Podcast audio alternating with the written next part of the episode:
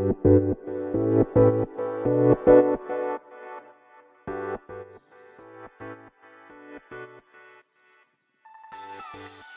い、始まりました。本を読んでは独り言ラジオ。私、変な髪型をしたポンコツ薬剤師こと町田和俊でございます。はい、えー、というわけでですね、今日も読んだんだか読んでいないんだか、積んだんだか積んでいないんだかといった本たちの中からですね、一冊紹介して、ゆるーりと語っていきたいと思います。はい。えー、本日紹介する本はですね、人工知能のための哲学塾。はい。えー、三宅洋一郎さんですかね。はい、の本でございます。え、こちらはですね、2016年8月10日、初版第一釣り発行。えー、2020年7月21日、初版第3釣り発行となっております。えー、実はですね、前回、えー、まあ、紹介したね、寒冷光の底力は、まあ、お盆休みにですね、まあ、父親の本棚で見つけて、まあ、中古で購入したというとこなんですけど、まあ、昨日から4日間かなにわたって、このお盆休みで出会った本シリーズという感じで、まあ、4日間、えー、喋っていきたいと思っております。えー、そんな、えー、お盆休みで出会った本シリーズの2日目が、えー、この人工知能のための哲学塾でございます。はい。まあ、いつものようにですね、まあ、この本と出会ったきっかけ、えー、そして、えー、目次や帯の文言からこの本を紹介して、最後、えー、独り言をつぶやくという3部構成でいきたいと思います。はい。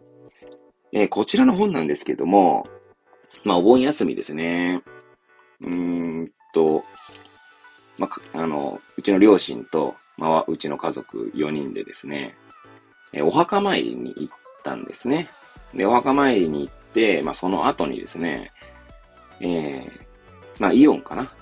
あの、お昼を、ま、食べるのに、えー、そのお墓の近くにあるイオンですね、イオンモールに行って、まあ、そこの、えー、フードコートで、まあ、食事をしてたんですけれども、その後だったですかね、ちょっとこう、なんて言うんですか、まあ、ブラブラと、えー、確か私と両親、私と息子と両親、そして娘と妻ですね、娘と妻は、確かその時に、まあ、お盆休みイベント企画みたいな感じですね。昆虫のイベントがあったりとかしたんで、娘と妻はそっちに行って、まあ、娘と妻以外は、まあ、別行動で。で、まあ、父がですね、まあ、親父が、まあ、本棚、あ、本棚じゃねえや、本屋に行こうって言ってですね、なんか未来屋書店だったかな。ちょっと名前忘れましたけど、まあ、そこに行ったんですね。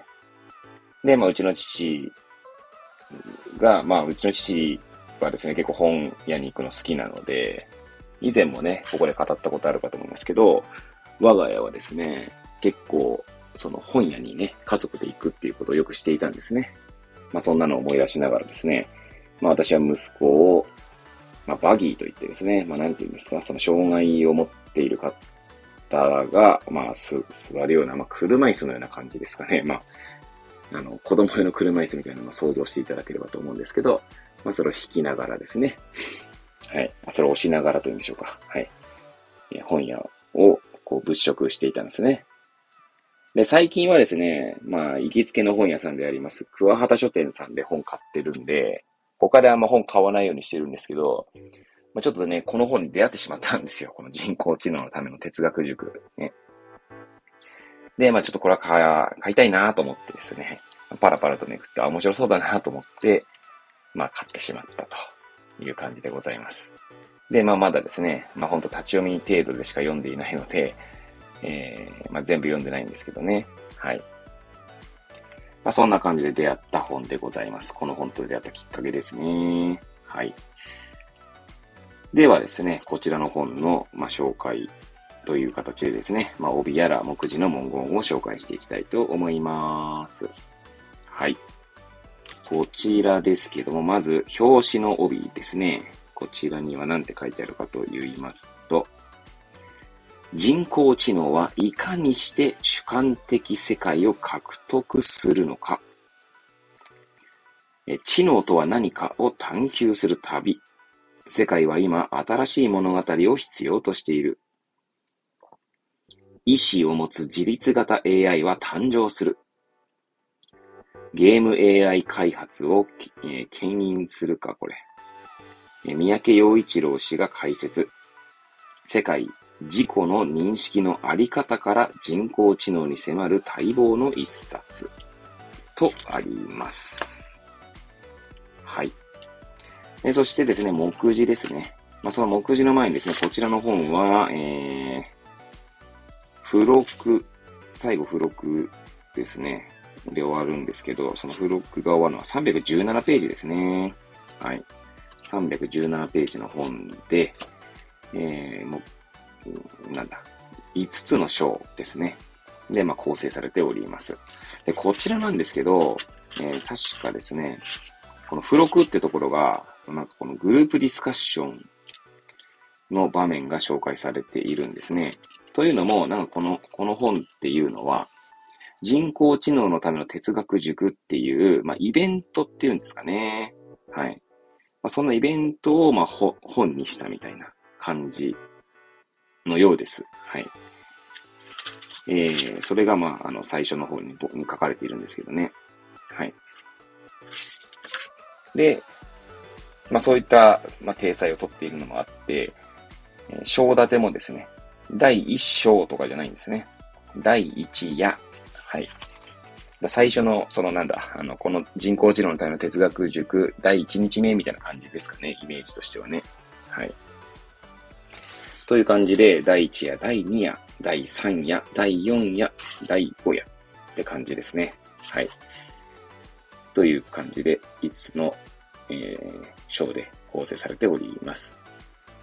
ではですね、そちらの、タイトルと、そうですね、えーと、今回は、その、中の見出しもね、紹介していきたいと思います。えー、第1夜、フッサールの現象学。えー、そちらはですね、まあ、6つの見出しで構成されております。え、人工知能のための哲学。2、えー、キャラクターの人工知能の最新モデル。3、フッサールの現象学入門。4、デカルトの哲学入門。5、フッサールの現象学。6、現象学の人工知能への応用。第2夜、ユクスキュルと環世界。こちらもですね、6つの見出しで構成されております。1、知能と身体の関係。2、ユクスキュルの生物学。3、ギブソンの生態学的心理学。4、人工知能における主体と客体。5、えー、ベルンシュタインの運動学。6、ベルクソンの哲学。えー、第3夜ですね。デカルトと機械論。こちらは3つの見出しで構成されております。1、前置き、数学、物理学、認識。2、分析哲学の系譜。3、分析哲学から人工知能へ。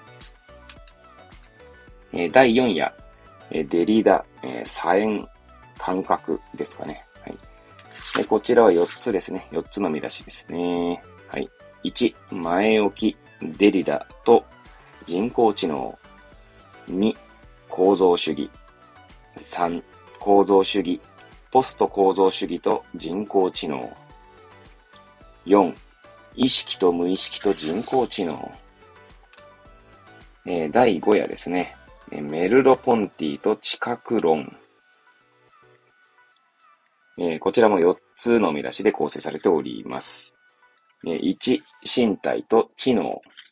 2、人工知能に身体感覚を与える。3、人工知能に運動感覚を与える。4、人工知能に主観的環境を与える。はい、以上でございます。えー、こちらですけれどもね。はい。まあ、こんな感じの本でございますけれども、はい。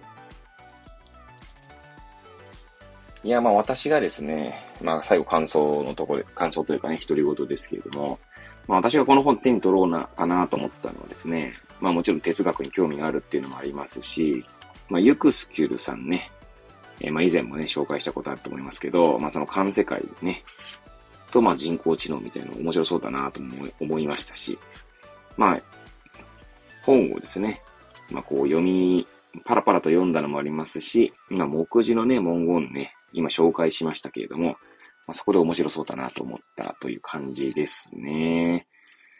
ちなみにこちらのですね、人工知能のための哲学塾は、第2弾、第3弾も出ておりまして、確か第2弾が東洋哲学編ですかね。で、第、3弾がなんか未来のための哲学だったかな。